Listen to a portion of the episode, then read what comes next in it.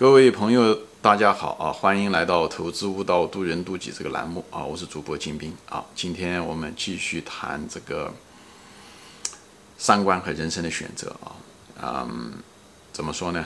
就是人这个三观呢，看上去很虚，它实际上呢，跟你人生中的每一个选择都有千丝万缕的联系。有些人生中，人生嘛，就是一串串的。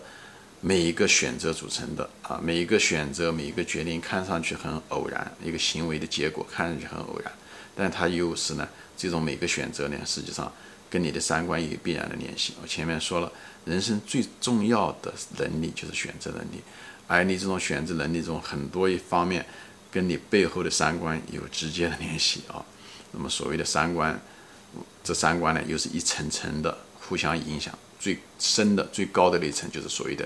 你的世界观就是世界是怎么形成的？那么世界的，我个人认为世界最重要的一个就是这个世界是有没有灵魂，就是你死了以后有没有灵魂啊？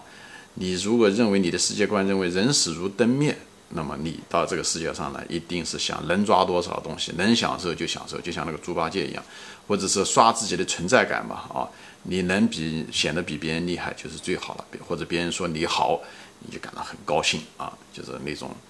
满足了你的所谓的自尊心和自我感，因为人死了以后什么都没了。你如果这样想的话，所以你永远是在攀比之中才能体现自己的呃存在感啊。你如果相信人是有灵魂的，那你可能对人生的人生观是另外一种态度。你可能就觉得我到这世界上来就是像打游戏一样的，我是为了提高自己的好事，我更好，对吧？我享受每个瞬间，坏事我要把它当做提高呃自己的一个机会。对不对？总结经验，能把我自己的这个能力、精神、格局能够提高，我的，对不对？各个方面能够提高，因为即使我这辈子过得不好，我下还有下一辈子，我会抱着提高的态度，活到老学到老，改造到老。这样的话，你的人生会变得充满了乐观、丰富，而不是一种无聊中度过啊！不会为你自己的青春。的失去而感到可惜，因为你还会再来一次青春啊！你不会为自己的衰老感到失望啊！你不会对死亡感到恐惧，而且你在人生中具体做事情的时候，对不对？就是你的价值观好坏的时候，你就不会随随便便的抄近路，你也不会那么焦虑，你也不会跟别人攀比，你也不会那么恐惧，你也不会随随便便撒谎，你就是就想把事情做了以后能够提高自己，你的目的是为了提高自己。在这种情况，你有一个健康的，这时候你有一个健康的人生观，就会给你带来一个健康的价值观，对吧？那么健康的人生观就从你的健康的世界观开始。健康的世界观、健康的人生观、健康的价值观，最后就影响到你人生的每一个决定，好吧？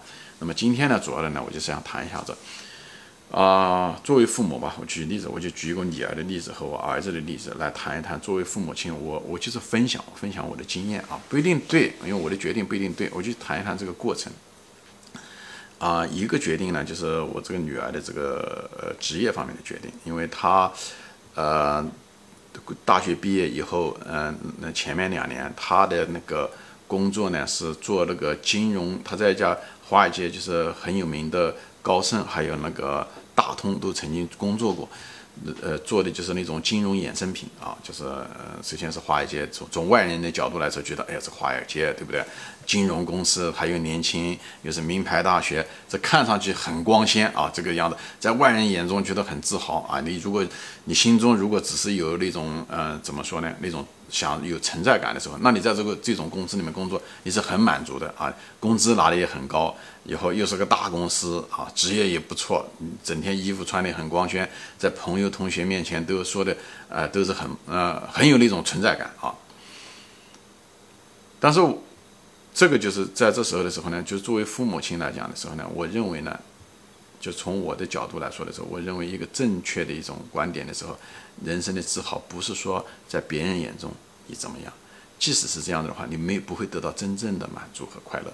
真正的满足和快乐是你对你自己满意，那么他其实，在工作中的时候，其实压力很大啊，很忙很大，而且做的东西也是很机械性的啊。其实我认为，我就跟他说，我想这个这种工作根本不需要名牌大学的一个人做，不需要人做，机器就可以做了啊，因为他做的东西都是呃那种算法啊，那些东西都是就是用程序就可以代替，啊，以后呢跟人嗯，唯一稍微好点还能跟人打交道。但是跟人打交道也是这种交易性的一些东西，其实对他的智商是有侮辱，对他的情商也是个侮辱。但是呢，就是因为工资高，就是因为呃很光鲜啊，就是因为是华尔街的大呃头牌呃头部公司，所以我跟他讲，你一定要小心。这时候的时候，你要躲开这种人生的这种陷阱，因为你一直干下去，干了十年以后，回过头来你要问，那十年可是你人生的黄金的十年，你应该去享受人生，你应该学很多东西，而不是。在人别人眼中看到是你的光鲜的那一秒那一刻，对不对？他也许满足了你某一瞬间的虚荣心，哦，说，哎，你你怎么样厉害，怎么样厉害？你拿了这么多工资啊，你这么好的公司，但是你每天每时每秒经过的这些东西，在公司里面其实学不到太多东西啊。我前面说了，学不到太多的，我就跟他说，你就是说，人生实际上是一种提高，自我提高。你今天应该比明天、昨天知道的东西更多，或者提高的东西更多。而不是机械式的重复，机械式的重复，对它是虽然是在你的银行账号上钱多了，但是对你的人生的提高，对你打下一场游戏没有任何的呃帮助。其实你内心里面你不为自己感到自豪而骄傲，因为你每天过的都一样，所以你没有提高，所以你真正内心是没有满足的。所以我就那时候我就说，我讲你应该离开这个岗位，对不对？或者换一家公司，你更喜欢的公司，或者是呢，你去，啊，在公司内部换一家岗位也可以。我就举了个例子，我当时就举了谁呢？我就举了巴菲特的例子。巴菲特当年也在纽约的哥伦比亚大学研究生毕业的时候，他可以找各种各样的工作，因为他的那种分析能力很强。但是他却跟他的导师说，他愿意免费给他的导师上上班，哎。他为什么这样做？巴菲特自己说的，他就是觉得他在他导导师那能学到很多东西，他情愿免费上班，但能很学到东西。他觉得他学的很多东西对他来讲是一个最大的满足，哎，最大的满足。这不要人年轻人不要只是为了钱。我在别的节目中说过，除非你生活所迫揭不开锅，那是另外一回事情。否则不要出卖自己的时间。你如果学不到东西，只是为了交换金钱，你年纪轻的时候，你不是拿时间来交换金钱。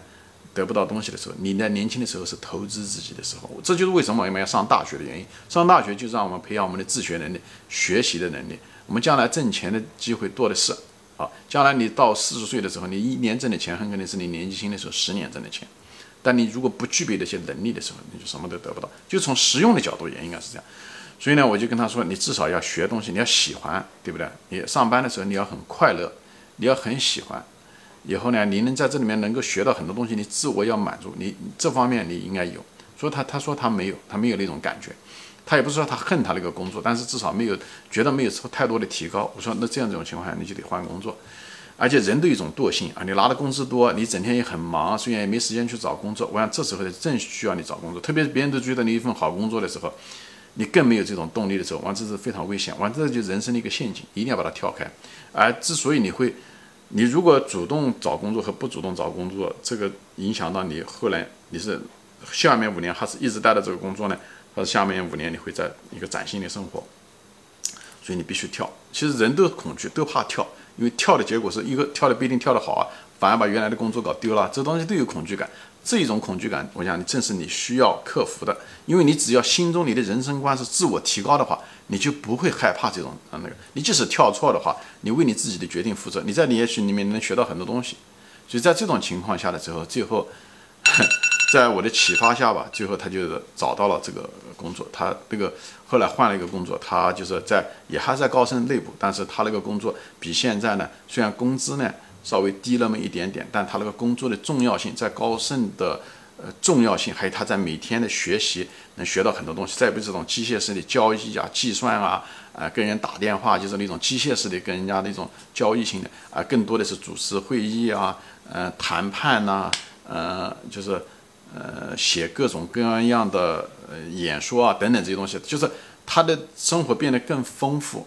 哎，这也是他喜欢的，而且对他将来的职业的提高也很重，呃，对他个人的能力和思维格局都有很大的提高。虽然工资可能还不如以前，因为他以前交易的东西，他们是靠着能交易能挣多少钱的一种佣金的形式，所以虽然低那么百分之五啊，但是呢，他在生活中变得更加的丰富。这是应该得到的，所以我很为他感到高兴，就在这个地方，他也为他自己的东西感到高兴。这我就拿这个作为一个例子来解释一下，就当你人生遇到选择的时候，对你来讲是金钱吗？还是攀比给别人？还是自我的超越？所以你的人生观、你的价值观，最后决定了你当时的时候，你选择这个具体工作的时候，那个方向你面临选择的时候，你该怎么做？或者是你愿不愿意去接受某一种改变？去讲的就是这个，好吧？行，今天我就暂时说到这里啊，谢谢大家收看，我们下次再见，欢迎转发。